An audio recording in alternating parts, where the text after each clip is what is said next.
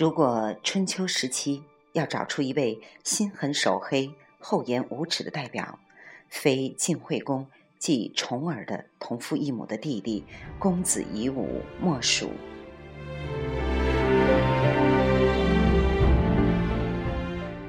亲爱的各位听友，这里是荔枝 FM 一七九五八七六，我是你的朋友李柏。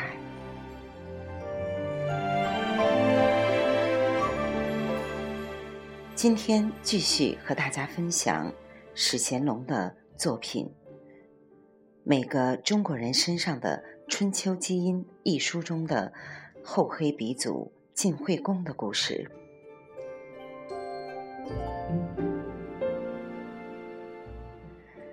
夷吾的一生是厚黑到底的一生，欲加之罪，其无辞乎？就是被晋惠公逼死的。李克说出来的。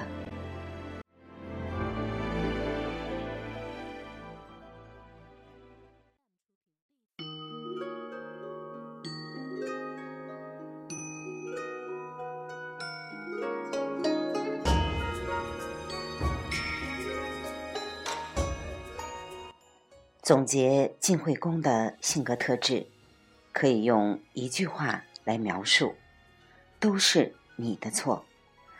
对于帮他的人、有恩于他的人、亲人，他都可以毫无愧疚的将他咎由自取的灾祸归结为别人的错，且一旦能报复，绝不心慈手软。有这种思维偏好的人并不鲜见。下面我们从七个厚黑事件见识一下这个厚黑鼻祖的真面目。骊姬之乱后，李克请重耳、夷吾回国，两公子都怕国人说自己不孝，不肯主动回来继位。细瑞知道李克是亲向重耳的，吕省和细称，细称是细瑞的弟弟，本来就是以武派，就让吕省给李克带话，说以武承诺。如果李克支持以武继位，就奖赏他分阳的土地。杀两公子的是李克，但吕省、戏称都来说以武的好话，又有封赏，李克的天平也就倒向了以武。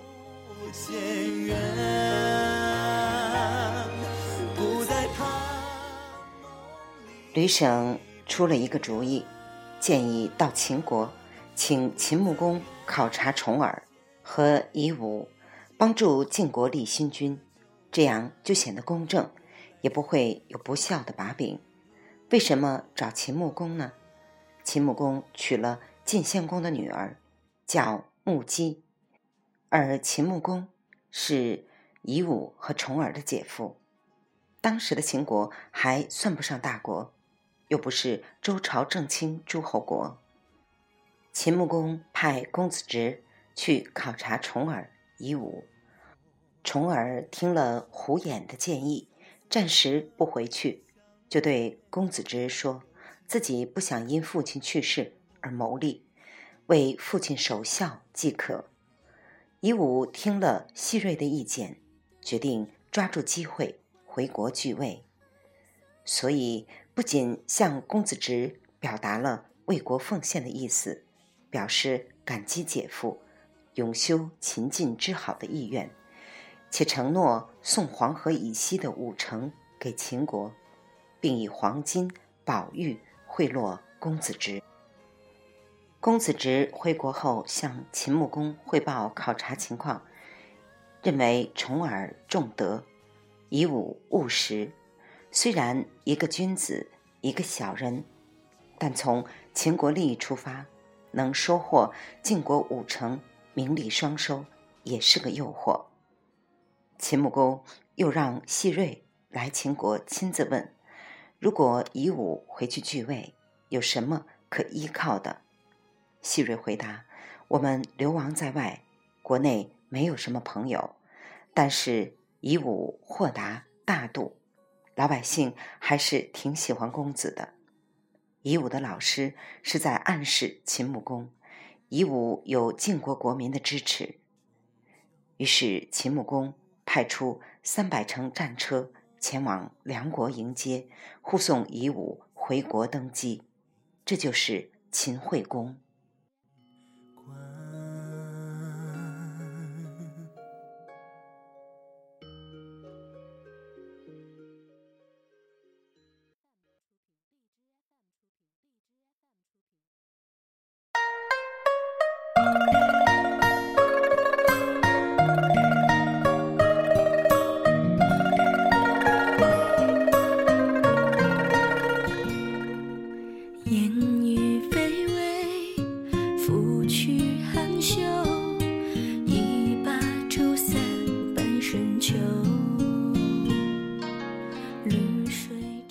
公子直说夷吾，他说的话既猜忌多，又刻薄好胜，想管理好国家难。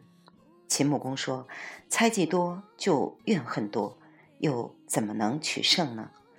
这对我们有好处。”可是秦穆公的算盘打错了，秦晋的噩梦开始了。秦惠公继位后，对于不是自己铁杆的大臣。大开杀戒，最先被杀的是李克。李克在骊姬之乱，先是明哲保身，放任骊姬杀死太子申生。晋献公去世后，掌握兵权的李克先后杀死大小骊姬的儿子奚齐、卓子，逼死荀息、骊姬。李克想迎回重耳，在重耳拒绝继位后。与秦穆公、吕省等迎回夷吾。秦惠公继位后，知道李克更看好重耳。三个月后，秦惠公对李克说：“微子则不及此。虽然子是二君及一大夫，位子君者不亦难乎？”惠公说：“啊，李克，没有你，我就做不到这个位子。虽然如此。”你杀了两个国君，西岐和卓子，一个大夫荀息，做你的国君是不是很难啊？李克说：“如果没有我废了两个继位者，君上怎么能坐到这个位子上呢？要加给我罪名，还找不到理由吗？我按您说的办就是了。”晋国一代权臣李克，不得不拔剑自裁。晋惠公的心腹大患总算除掉了。第二批被杀的是亲重耳的丕正家族。李克自杀时，丕正正出使秦国，说明拒绝割让河西五城。听李克被逼自杀，就反过来劝说秦穆公诱杀细锐、吕省、戏称，带兵废了夷吾，迎回重耳。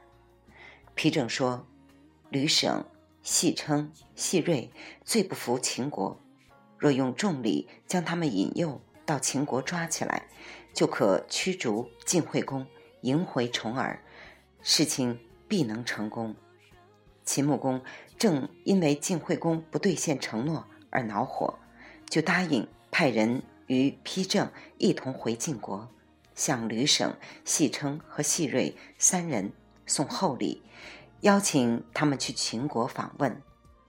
喜瑞识破了丕正的阴谋，说：“辟重耳言干，诱我也。”也就是说，李仲、华田这是在引诱我。于是诛杀丕正，并诛杀所谓的重耳党的其余大夫，即七个军中大夫。被杀的其余大夫里，曾经放了以武生路的救命恩人贾华，丕正的儿子丕豹逃到了秦国，翻脸不认人。继位前对李克、秦国的承诺，晋惠公继位后一概不承认。秦穆公送晋惠公继位时，以武的姐姐穆姬，也就是秦穆公夫人。将太子申生的妻子贾君托付给夷吾，请他照顾贾君，并要求夷吾把流亡的公子召回国。夷吾将贾君给征了。这个征是蒸熟的蒸，去掉草字头，在过去是指晚辈男人将长辈女人纳为妻妾。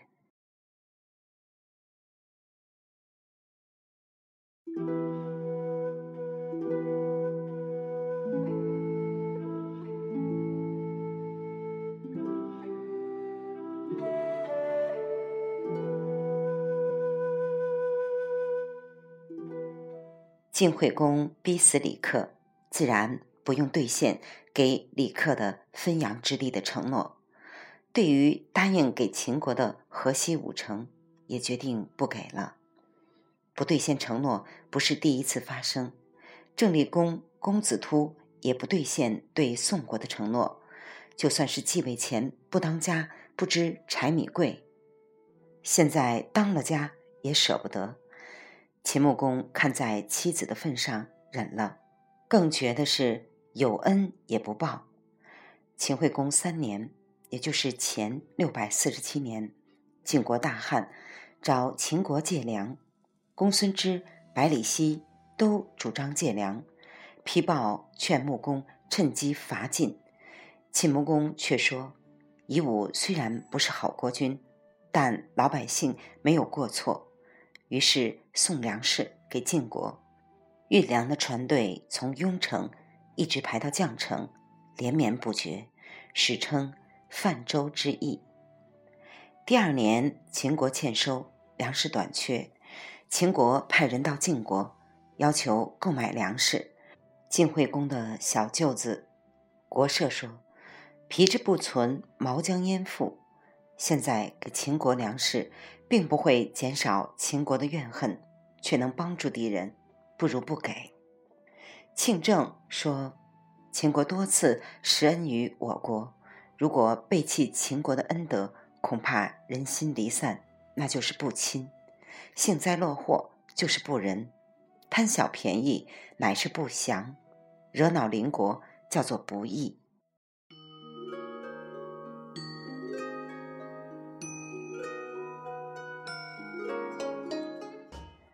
而亲仁祥义四德俱失，你拿什么保住国家？我们赖掉了答应给人家的土地，忘记别人的恩惠，背离应有的品德。就算我是秦公，也要来打。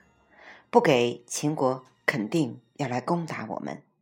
晋惠公对庆政说：“非正之所知也。”意思是，这不是你庆政。能知道的，对国社的话说了一个字“然”，于是决定不卖粮食给秦国。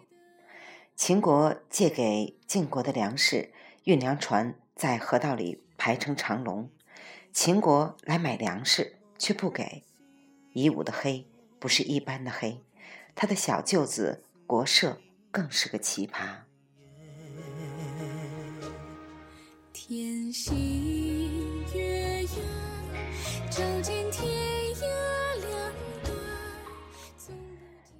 秦穆公大怒。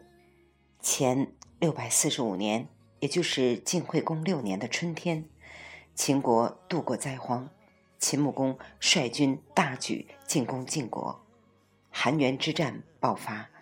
这个时候，晋惠公才发现，能打仗的人都被自己杀了。李克、贾华、屈大夫都是著名的战将，现在秦国人打来了。晋惠公才感叹：“锐也，是寡人过杀我社稷之阵。”细锐是什么人？夷吾的老师，儿子细缺，孙子细克。细家是晋国的望族之一。细锐是个冷酷实用主义者，真是什么老师教什么学生。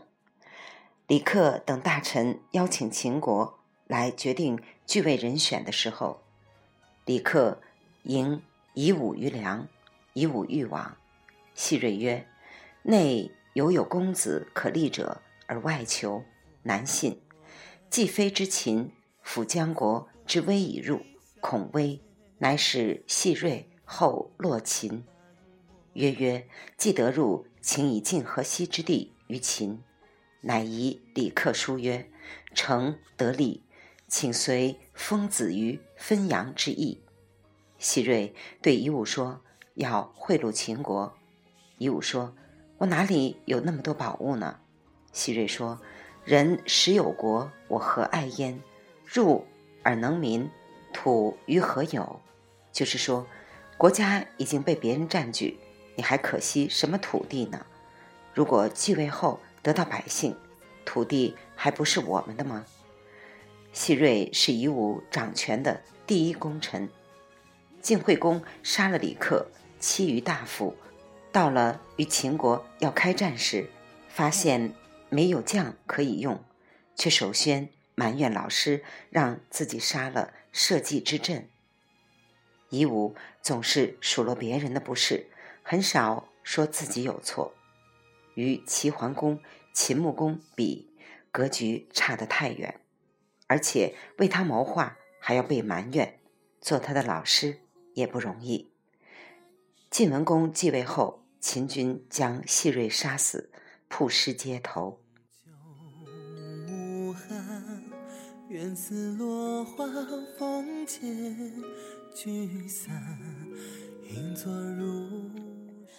眼看秦军深入晋国境内，晋惠公问庆政：“秦军已经深入我国境内，该怎么办？”庆政说：“这都是君上你招来的，还能怎么样？”晋惠公怒道：“你太放肆了！”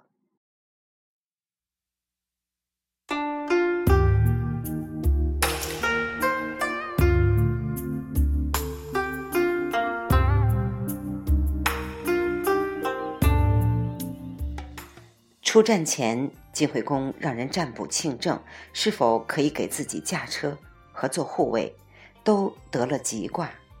可是晋惠公不想要庆政，改由步阳驾驭战车，让一名叫屠的家仆担任车右护卫，还驾驶一匹郑国送来的漂亮的小马。庆政又劝谏，打仗要用本国产的马，熟悉水土，听从驾驭。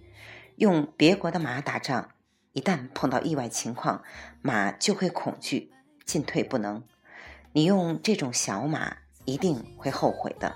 晋惠公没搭理庆政。晋国参战的大夫和士兵本来就觉得理不直气不壮，在差一点可以活捉秦穆公的时候，又杀出一帮野人解了围。天意都是要秦国胜利。战场上。晋惠公的小马陷入土坑里，跑不动。晋惠公招呼庆政来救援，庆政驾车来了，却没有救晋惠公，而是说：“劝你，你就是不听；占卜你也违背，是你自己要找这种失败的，何必逃呢？”庆政竟然扬长而去，晋惠公成了秦国的俘虏。后来晋惠公被放回国，有人劝庆政逃跑。庆政说：“献君于败，败而不死，又使失行，非人臣也。臣而不臣，行将焉入？我等待君上的处罚，以成全君上的政令。”庆政看来是为了出口气，而不是叛逆者。他在生死关头还是忏悔了自己的过错。晋惠公听说庆政在城里，停下来不进城。下令处死庆政，而且一定要公开行刑。惠公一个叫屠的家仆说：“如果君主不记恨臣下的过失，大臣愿意以死认罪，这样贤德的名声，比处以刑罚更好。”梁游弥说：“君主有刑罚的权利，才能管理民众。不听指挥，随意进退，这是违反法令。”为了逞能，让君主被敌人俘虏，这是违反军法。庆政贼害国君，扰乱国家，不可以赦免。如果作战时擅自撤退，撤退后自杀，这就让下属得行其志。君上失去刑罚的价值，以后还怎么发号施令呢？晋惠公让司马说去执行死刑。将庆政押到三军面前，数落庆政的罪状。韩元之战时宣示过军令：队伍不整、不能实行号令者斩。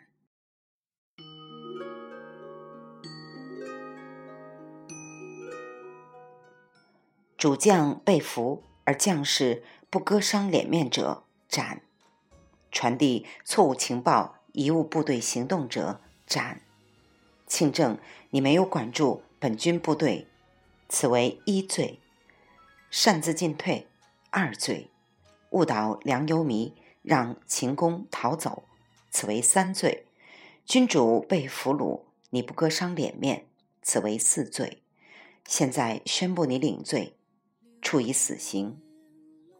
庆正说：“司马说，现在三军之事都在场，世上有死都不怕，还怕割伤面孔吗？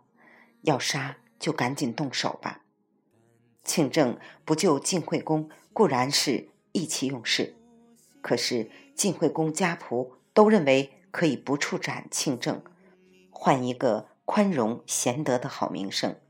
惠公却不同意，这也符合他一贯气量狭小、睚眦必报的性格。梁由弥、司马说是不除庆政不足以解恨的同柴寝亚。处斩庆政后，晋惠公才进城。他不理庆政那一套，毫不犹豫地杀之后快，还要公之于众。韩元之战，秦军抓获了晋惠公后。晋国大夫韩简、庆正、国社等，一个个披头散发，跟在晋惠公囚车的后面。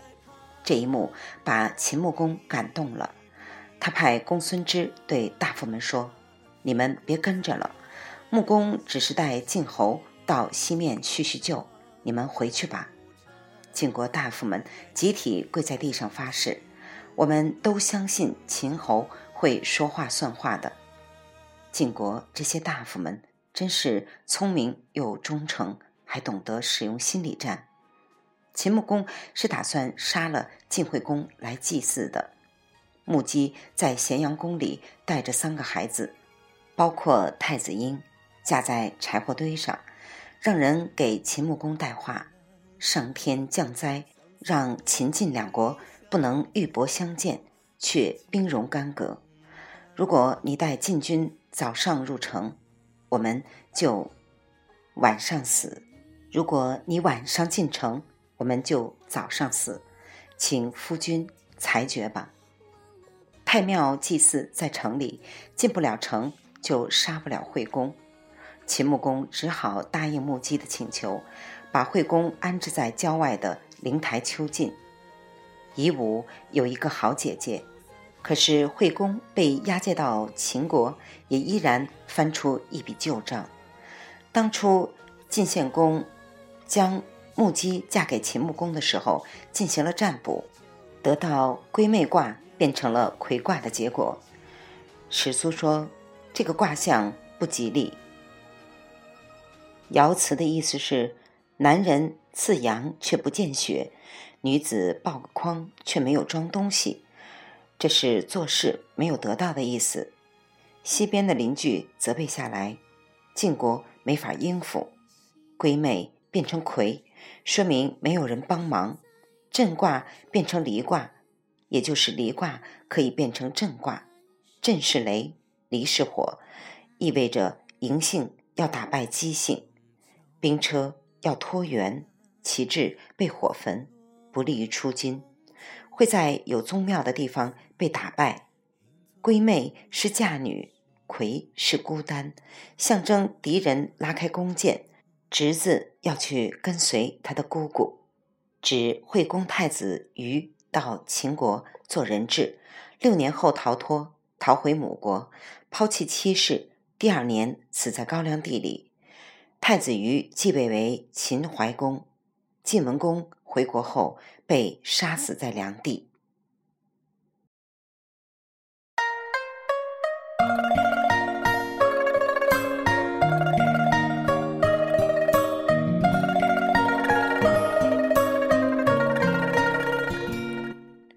夷吾被囚禁在秦国，翻出这个占卜。他说：“如果先君当初听了史书的占卜，我也不会落到这个地步了吧？”跟着惠公的函简说：“归相也，是树也。物生而后有象，象而后有资，资而后有数。先君做了多少错事，数得过来吗？”史书的占卜听了，难道会有什么益处吗？诗有言：“下民的罪过不是来自上天，当面奉承，背后憎恨，终究是人自己做错而造成的。”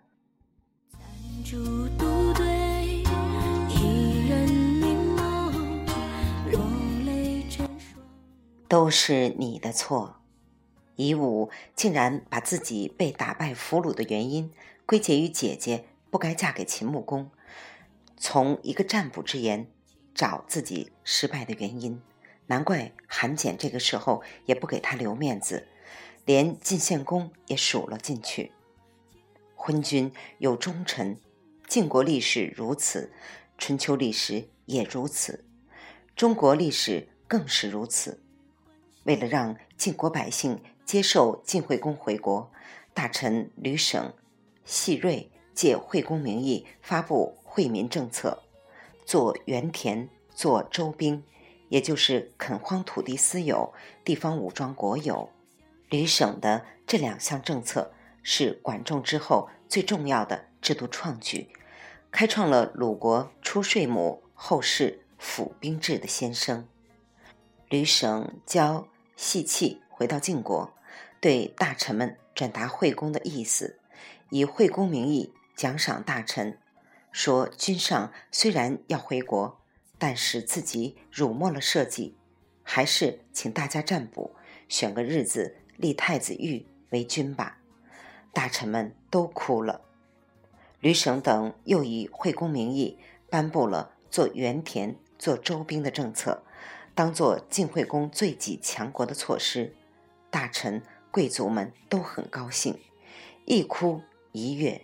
吕省为晋惠公回国铺路，收买晋国的民心。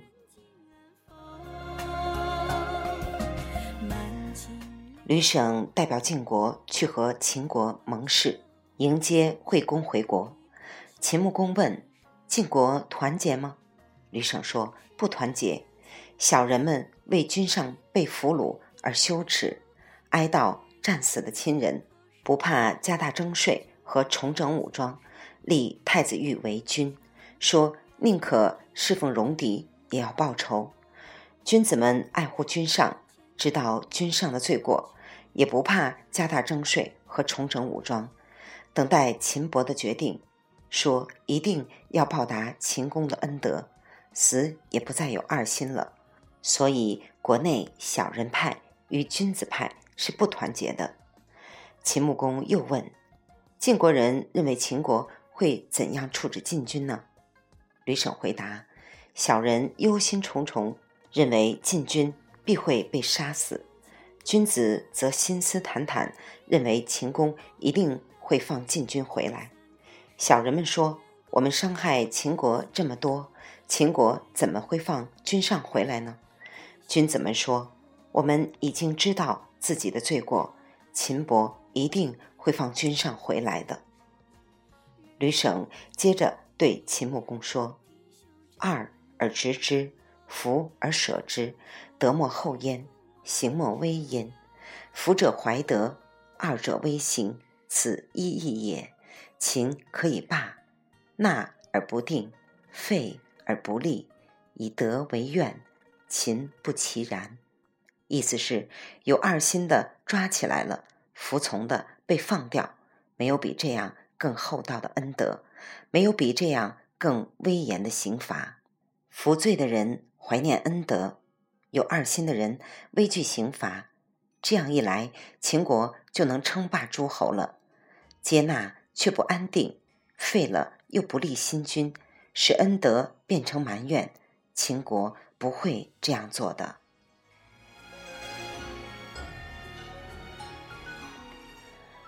吕省的这段话被认为是一篇最佳的外交文本，其要点在于借君子、小人两派之口，既传达了国家意志，又承认了错误，让对方只能选择君子派的道路。这种外交手法很有用。十一年后，鲁僖公二十六年，即前六百三十四年，齐孝公决定攻打鲁国。鲁僖公派展喜前去交涉，并让展喜向展禽，也即柳下惠，那时候的柳下惠已经八十八岁，他向他请教如何措辞。展禽教了他这套外交辞令。齐孝公还没有进入鲁国境内，展喜就带着礼物迎接孝公，说：“毕国君听说齐侯。”亲自来我国，特派小臣前来犒劳军队，听您使唤。齐孝公问：“鲁国人害怕吗？”展喜用展禽教的应对：“小人恐异，君子则否。”孝公不屑地说：“你们屋里空空，田野里没有青草，凭什么不害怕？”展喜说：“我们凭的是先王的命令，当年。”鲁国的始祖周公和贵国的始祖姜太公共同辅佐成王，成王让两位先祖订立盟约，世世子孙无相害也。这个盟誓仍保存在盟府之中，由毕国太师保管。齐桓公召集诸侯国，对不团结的进行调解，改正诸侯做错的事情，并且救助受灾的国家。这就是履行过去的职责啊！君上您继位后，诸侯都盼望齐侯继承齐桓公的功业。毕国在鲁齐边境上都没有派兵驻防，毕国认为齐侯继任才九年，难道会背弃先祖对成王的盟誓，不去遵守太公的命令了吗？齐侯肯定是不会的，我们就凭这个不感到害怕。齐孝公被说得哑口无言，撤兵回国。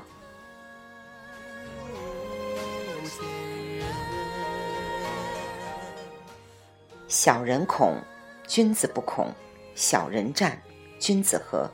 这就是借君子和小人之口传递国家意志，委婉的规劝对方。所谓蛇冲尊祖，上兵伐谋，其次伐交，这就是。经典的案例了。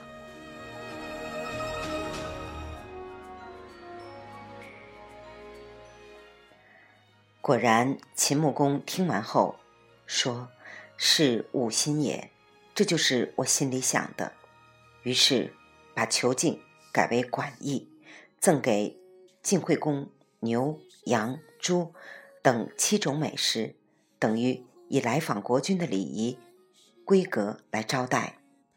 晋国不仅有忠臣，更有能臣。吕省就是有道行的能臣，但能力强也不要站错队。在前六百三十六年，公子重耳回国继位，吕省、细锐先是背叛晋怀公，迎立重耳，后又害怕晋文公报复，预谋火烧晋文公寝宫。伯堤向晋文公告密。秦穆公重耳又杀了吕省和细锐。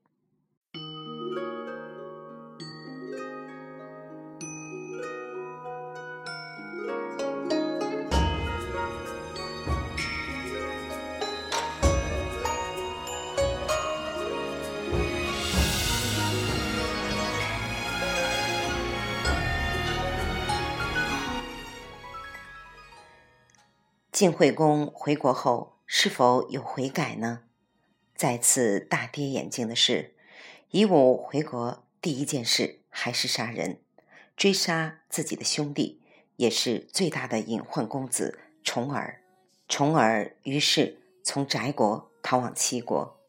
惠公回国的这一年，晋国粮食欠收，闹饥荒。秦穆公不计前嫌，又送给晋国粮食。秦穆公以非凡的胸怀为秦国赢得了晋国和。诸侯国的广泛尊重。他那一句“其君是恶，其民何罪”，令后世之人无限敬佩。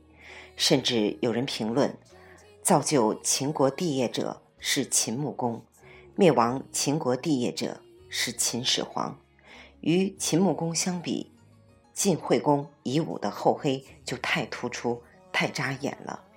翻翻中国历史，夷吾可算是厚黑祖宗，逼死李克，杀死丕正，欺余大夫，不卖粮给秦国，责怪西瑞，翻出姐姐出嫁的占卜，杀死庆正，追杀重耳，跟那些有都是你的错的思维习惯的人打交道，不要相信忠诚、恩惠、亲情等可以让他感恩，或者说。可以让他在出事时不责怪于你。